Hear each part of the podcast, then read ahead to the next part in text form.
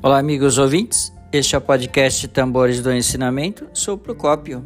Quero hoje falar aqui pequeno trecho de nosso BS número 2433. Antes, porém, quero aqui é, fazer um pequeno lembrete.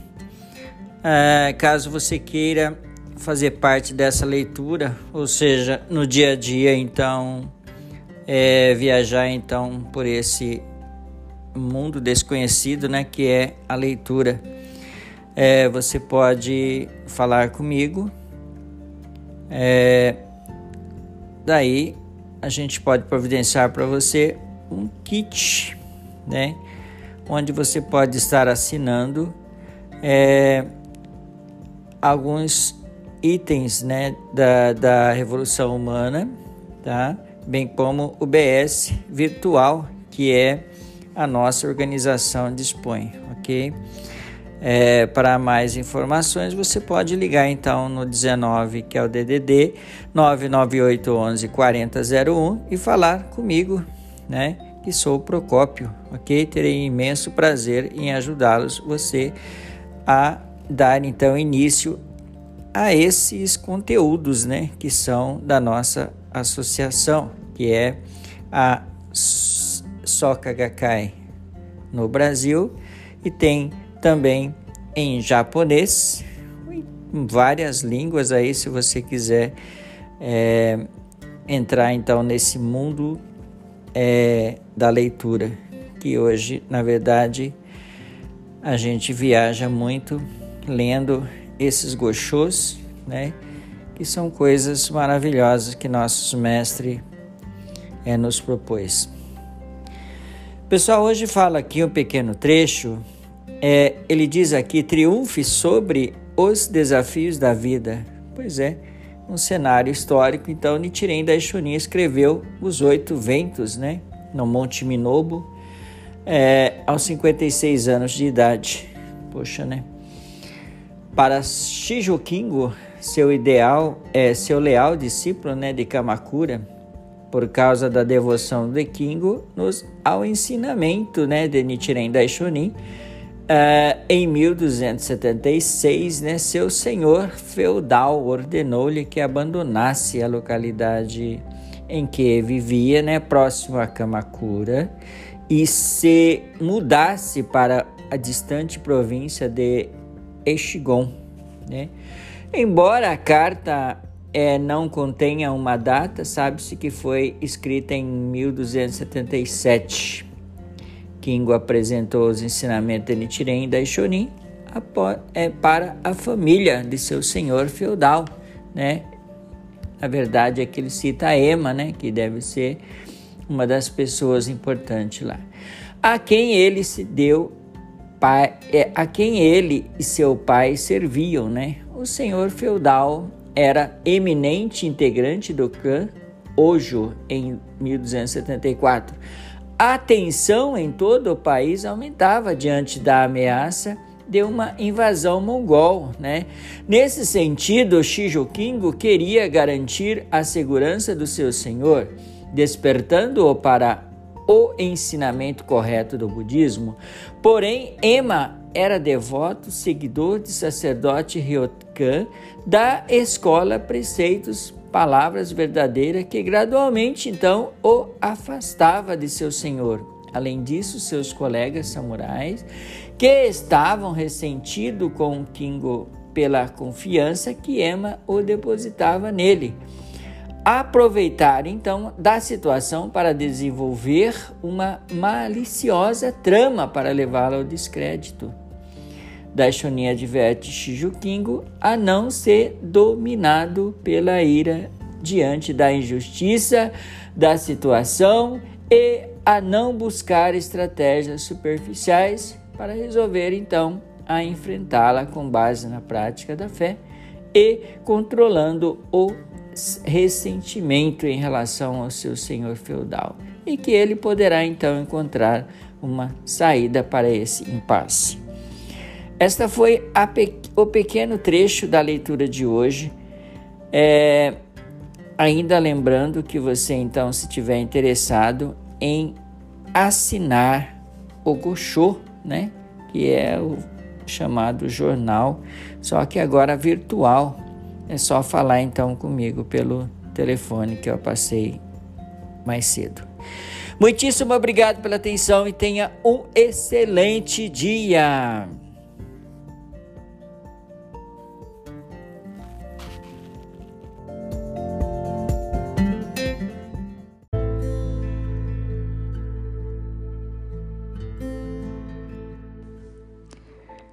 Olá, amigos ouvintes. Este é o podcast de tambores do ensinamento. Sou Procópio. Falo aqui hoje pequeno trecho do encarte especial. Ele diz: ah, agora é a vez do discípulo. Criando a correnteza do Cosenrufo, o mestre nos direciona ao voo rumo ao futuro promissor? Qual a forma correta de viver? Essa pergunta, feita em 14 de agosto de 1947, foi o início da mudança na vida do jovem Queda. Ao encontrar seu mestre Josei Toda pela primeira vez, mestre e discípulo conviveram por pouco mais de 10 anos. Esse período de tempo é muito curto, levando-se em consideração a grandiosa realizações do, de ambos. E o jovem da Isaco fez dos ensinamentos do mestre seu legado. E até hoje ele nos ensina a viver com base nessa profunda relação e é a cumprir o juramento de perpetuar o coragem e a esperança para todas as pessoas. Certa vez, Josei Toda, segundo presidente da Soka Gakkai, chamou seu discípulo direi, direto e disse: Daisaku, embora seja um legado ingrato, a missão com a qual nasci também é sua. Você compreende isso, não é?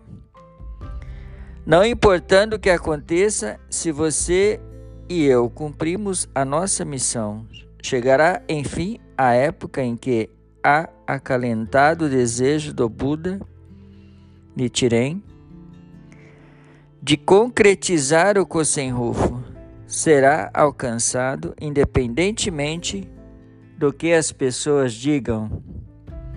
Você deve avançar firme e decididamente pelo bem da Soka Gakkai. Ikeda Sensei reconheceu profundamente o que é a unicidade de mestres e discípulo.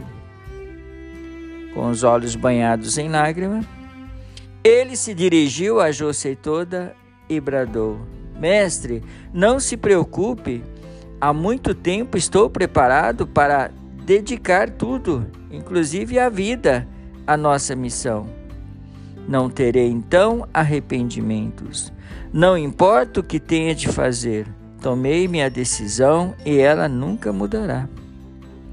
E em seu discurso de posse como o terceiro presidente da organização, ele afirmou: Jovem como sou, gostaria de assumir a direção a partir de hoje representando os discípulos de Toda, para dar um passo adiante em direção ao Kosenrufo. Seu discurso foi modesto, porém o progresso que conquistou foi maior que um passo expandindo o budismo em 192 países, territórios, cumprindo então seu juramento de perpetuar o legado da Suka Gakkai e seus ideais humanísticos, tornando assim uma religião mundial. Queridos ouvintes, neste discurso, então, da posse de nosso presidente da organização, ainda jovem, ele já tinha essa decisão, né, e esse é, compromisso, é, dedicando até a sua vida. Eu peço a você, nesse momento dessa leitura, que reflita comigo e pense um pouquinho mais.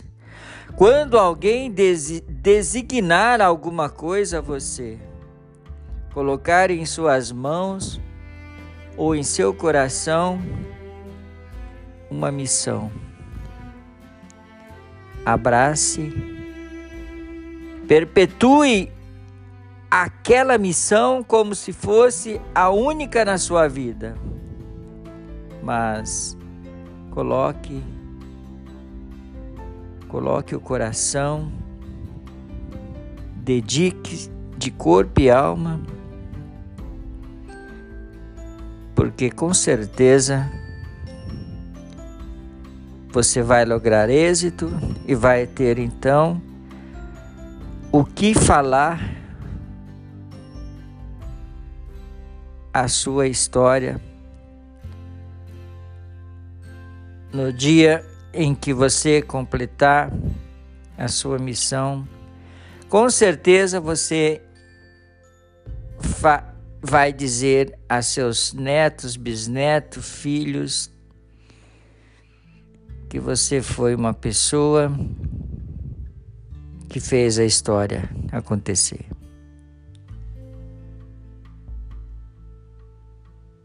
Queridos ouvintes, este foi mais um pouquinho da história de nosso mestre doutor Isaac Queda. Muitíssimo obrigado a todos e tenha então um ótimo um ótimo dia.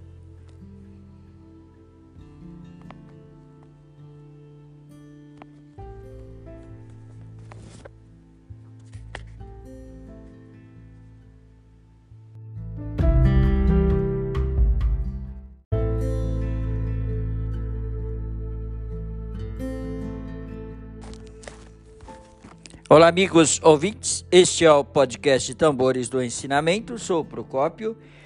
Falo aqui hoje dos 90 anos de Daisaku Ikeda. A Juventude Valiosa. Esse é o título de nossa leitura de hoje.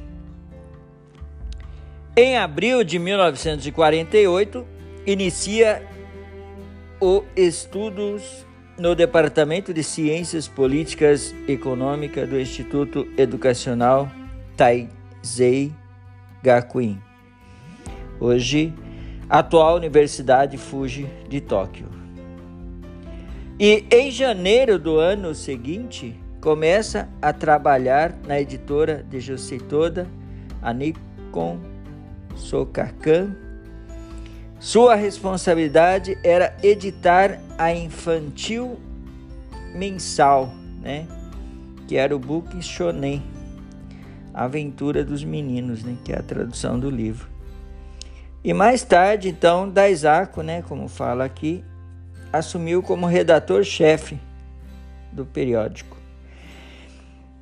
Devido à crise do pós-guerra, política econômica levou diversas empresas à falência. O desemprego era crescente. Manter os negócios de José toda era uma árdua luta. Assim, o jovem sofria pelas preocupações do seu mestre e buscava soluções visando protegê-lo, não importava o desafio que estava na sua frente, Daisaku mantinha seus valores com uma postura íntegra, mesmo que não era observado. Na rotina em seu trabalho, tinha o hábito de chegar antes de todos para fazer a limpeza do escritório. Ele jamais esperava por situações favoráveis, nem dependia de outras pessoas. Nunca lamentou a simplicidade em que vivia. Por vezes, costurava a própria meia e mesmo com os sapatos desgastados de tanto uso, né? Raramente comprava pares novos. A força que o impulsionava nos momentos mais difíceis era a concretização dos ideais de seu mestre. por isso as advertências que recebia do presidente Toda eram declaradas como um treinamento. A rigorosidade do mestre estimulava o jovem a avançar e a tornar um líder de coração magnânimo, capaz de enxergar valor em todas as pessoas. Josei toda insistentemente dizia a Daisaku Ikeda que os líderes deveriam servi-los, pessoa e protegê-los. Josei Toda dedicou especialmente atenção ao jovem, instruindo-o o respeito de política econômica, direito, ciências e entre outras disciplinas. Posteriormente, o presidente Queda denominou-se esta fase da universidade toda. A saúde de Daisaku era debilitada devido ao grave problema pulmonar que possuía. Os médicos diziam que ele não chegaria aos 30 anos, mas o jovem se permitia ser derrotado, não se permitia a derrota limitação física, cumpria com toda a sua responsabilidade. Mesmo exausto, lutou incansavelmente, manifestando toda a sua energia vital, avançando vigorosamente no cumprimento de sua missão. Queridos ouvintes, esta foi então um pequeno trecho então da, do, do, do encarte né, dos 90 anos de Ikeda. Eu disse 90 anos. Pois é, o médico disse que ele não passaria dos 30. Olha só, não subestime ninguém, não é? Pois é, queridos ouvintes, essa foi então um pequeno trecho do nosso é, do encarte, como eu já falei mais cedo. E ele fala que você, seu, na luta do seu dia a dia, né?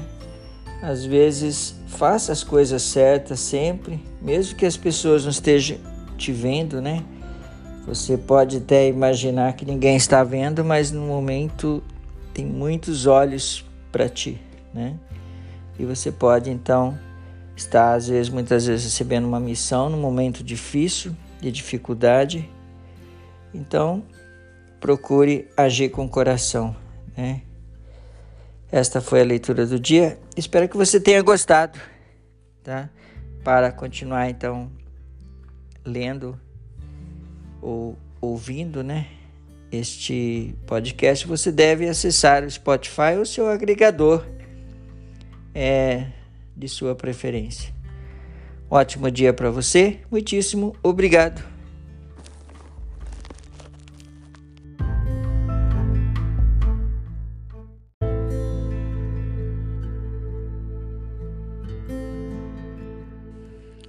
Olá, amigos ouvintes. Este é o podcast Tambores do Ensinamento. Sou o Procópio. Falo aqui hoje do BS de março de 2020, na página 3, destacando elas lutam pela paz. Meu bloco, minha alegria. Este é o título de alguns escritos de nosso mestre doutor Daisaku Ikeda. Ele fala mulheres modernas e escreve: jamais sejam felizes por influência das circunstâncias e por seguirem cegamente as pessoas como no passado. Desejou que os jovens da Gakai se destacassem ativamente em todos os campos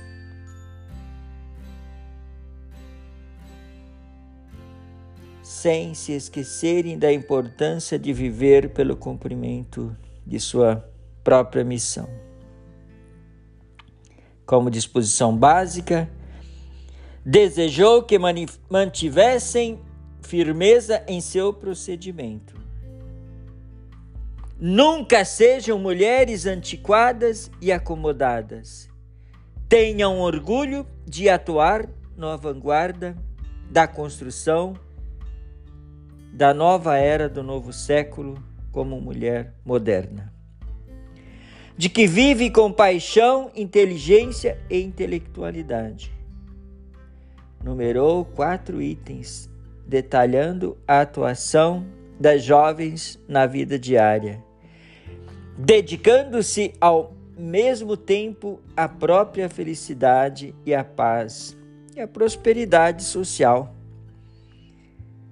No primeiro item, ele fala aqui: devotem-se à fé, à prática budista, empenhem todos os esforços no estudo do budismo. Façam das reuniões um encontro alegre e repleto de benevolência. Criem também um ritmo prazeroso na vida diária, no lar e no trabalho com relação ao casamento, consultem pais, veteranos, companheiras e seja um exemplo da felicidade conjugal para os membros. Queridos ouvintes, a terceira civilização fala ainda hoje uma frase. Não deve haver discriminação entre os que propagam os cinco ideogramas do Myoho Renge Kyo nos últimos dias da lei. Sejam homens, sejam mulheres. Concluiu ainda, neste momento em que estamos em plena construção da terceira civilização, desejo ardentemente que os jovens da divisão feminina de jovens seja como Joana d'Arc, que salvou sua pátria, a França, e um iminente perigo. Pois é, queridos ouvintes, esta então foi a pequena leitura hoje do dia que nosso mestre aqui fala então essa correta visão então sobre os jovens de hoje, né? Lutem então com coragem, né? Ele fala que vocês não sejam antiquadas, né? Claro, use sua inte intelectualidade. Poxa, isso é muito bom, né? Ótimo dia a todos. Muitíssimo obrigado pela atenção e até uma outra oportunidade.